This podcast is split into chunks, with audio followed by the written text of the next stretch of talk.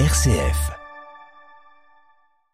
Monseigneur Emmanuel Gobillard, bonjour. Bonjour. Merci d'avoir accepté de répondre à nos questions. Vous êtes euh, l'évêque du diocèse de Digne, vous êtes également président du conseil d'orientation euh, de RCF. Ensemble, on continue de célébrer Noël à Noël, traversé par des crises, des angoisses, des guerres.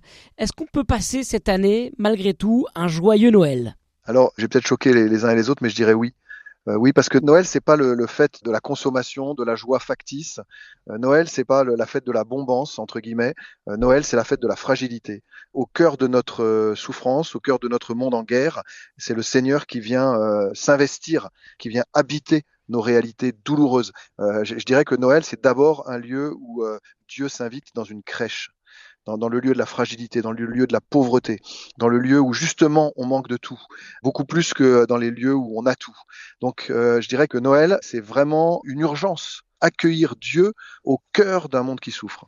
Est-ce que Noël c'est un presque un rappel social euh, Dieu s'est fait homme parmi les plus pauvres? Est-ce que ça doit nous parler presque politiquement ça? Oui, oui, c'est le début d'une longue histoire, Noël. C'est le début de l'histoire où le Seigneur donc se fait homme, se fait corps, euh, se fait euh, besoin, se fait fragilité, et jusque au moment où il dira ce que vous avez fait au plus petit d'entre les miens, c'est à moi que vous l'avez fait. C'est-à-dire qu'il s'incarne et en même temps il nous dit chaque personne humaine a une dignité qu'on ne peut pas rabaisser, qu'on ne peut pas supprimer euh, et qu'il faut honorer. Et je suis présent en chaque pauvre, en chaque personne qui souffre, en chaque personne fragile. Ici, dans le diocèse de Digne, nous avons euh, accordé une, importance particulière aux, personnes âgées en EHPAD. Ils sont Jésus, ils sont la présence de Dieu sur, sur notre terre, avec leur fragilité, avec euh, parfois leur souffrance ou leur solitude.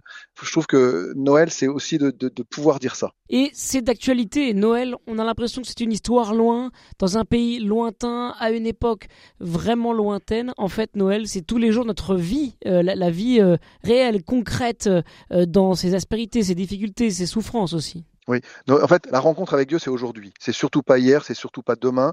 Euh, la, vie spirituelle, la vie chrétienne, c'est de pouvoir faire de chaque événement, de chaque moment, de chaque jour, un lieu de rencontre avec Dieu et avec les autres. Un lieu où je peux aimer, tout simplement. Et aimer, parfois, c'est exigeant, parfois, c'est difficile. Ça nous oblige à sortir de nous-mêmes, à sortir de nos conforts, à sortir de nos maisons, pour aller à la rencontre, justement, euh, de ceux qui sont les derniers, ou ceux qui sont abandonnés, ou ceux qui sont seuls. Mais Noël, aujourd'hui, euh, ça passe un peu inaperçu, ce que vous venez de dire là. Noël, c'est une fête où on se fait des cadeaux. Euh, hier, euh, c'était vraiment euh, des, des, grands repas euh, festifs avec euh, toute la famille réunie, plus ou moins dans la paix d'ailleurs. Mais est-ce que finalement, on ne s'est pas éloigné de, de, de, ce message actuel de Noël? Bah, Justement, le 26, c'est peut-être le bon moment pour le dire. C'est-à-dire, effectivement, c'est normal de dire, bah, hier, on a fait la fête. C'est normal, on a passé un bon moment en famille.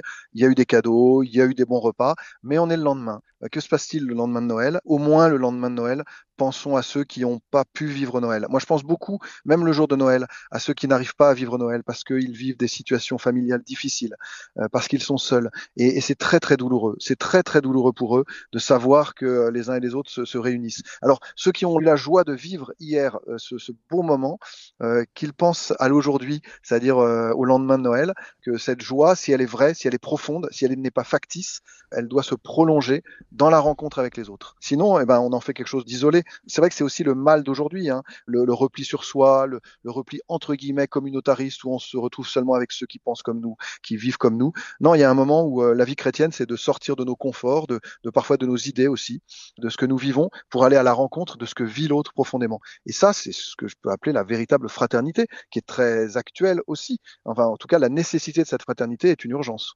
Alors, à Noël, et encore plus la semaine prochaine, à l'occasion euh, du premier de l'an, on va faire euh, des vœux, on va se souhaiter le, le meilleur pour les, prochains mois. On a l'impression que cette fête-là, elle est un peu ponctuelle, elle est un peu feu de paille, elle est euh, là éphémère, elle est enthousiasmante, mais elle est, elle est rapide, elle est vraiment ponctuelle. Comment faire durer cette joie de Noël? Alors, pour nous, on a, la chance d'avoir un calendrier liturgique qui nous rappelle en fait la fête de Noël tous les jours. Déjà, à chaque célébration de l'Eucharistie, Dieu se rend présent dans un morceau de pain. Donc, à chaque célébration de l'Eucharistie, c'est Noël. D'une certaine manière. Euh, et puis, euh, on va prolonger Noël euh, quasiment jusqu'au 2 février. Hein, la, la, fête liturgique de Noël, la crèche, par exemple, on, la, on, la, on la laisse en place jusqu'au 2 février, comme pour nous le rappeler. et aussitôt après le 2 février, on rentre dans un autre temps. Peu de temps après, mi-février, on va rentrer dans le temps du carême, dans le temps où on pense encore à la pauvreté, aux personnes seules. Je dirais que la, la nécessité de se tourner vers les autres, elle est présente d'une manière différente, hein, d'une manière renouvelée dans chacune de nos célébrations liturgiques, dans chacune de nos célébrations eucharistiques, dans chacun de nos temps de prière. Est-ce que Noël, c'est comme pour Pâques, on parle de l'octave de Pâques, et donc pendant cette octave, c'est tous les jours Pâques? Est-ce que là, cette semaine, c'est tous les jours Noël, là, comme ça, pendant une semaine? Ah oui, oui, ah oui, oui on, chante le Gloria, euh, on se réjouit de la venue en notre chair du Fils de Dieu. Donc c'est Noël tous les jours, euh, et c'est incarné d'une manière spéciale aujourd'hui avec euh, avec la Saint-Étienne, puisque c'est le premier témoin finalement de la joie de Noël, et c'est le témoin martyr. C'est celui qui porte en lui une certaine pauvreté au point de l'offrir au Seigneur, et on, doit tous se reconnaître derrière la figure de Saint-Étienne. Alors dans ce monde déchristianisé, en tout cas dans notre pays qui s'éloigne quand même de ces traditions chrétiennes, même si on a tous fêté Noël euh, hier, mais est-ce qu'on a euh, cette vocation d'être tous un peu des Saint-Étienne, des martyrs, des témoins, encore plus peut-être de manière urgente aujourd'hui? Oui, mais chacun à sa façon. Il y en a qui auront du mal à le faire de façon verbale, de façon explicite, bah, qu'ils le fassent dans la charité. Le Seigneur sera très heureux de ça et il y a quelque chose qui va être donné dans ce, magnifique témoignage de la charité, de l'attention aux plus pauvres, justement.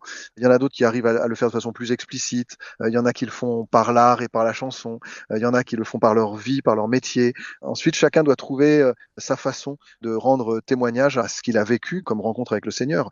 Il y a autant de, de rencontres qu'il y a de, de personnes. Merci beaucoup, Monseigneur Emmanuel Gobillard d'avoir été avec nous à l'occasion de cette euh, fête. Alors cette euh, fête de Noël, cette fête de Saint-Étienne aussi, euh, premier martyr, premier témoin du Christ dans le calendrier liturgique. Merci beaucoup d'avoir été notre invité. Je rappelle que vous êtes l'évêque du diocèse de Digne, vous êtes également le président du conseil d'orientation du réseau RCF. Qu'est-ce que vous auriez comme vœu pour nos auditeurs, justement, pour conclure? Je voulais quand même souhaiter à tous une très très belle fête de Noël. Ce que je souhaite à chacun d'entre nous, c'est d'accueillir la présence du Seigneur Jésus dans, dans, nos vies et à travers les différentes rencontres que nous allons vivre, rien que aujourd'hui, rien que pour aujourd'hui, dirait euh, Sainte Thérèse de l'Enfant Jésus. Merci beaucoup, Emmanuel Gobillard, d'avoir été avec nous aujourd'hui sur RCF. Merci, merci.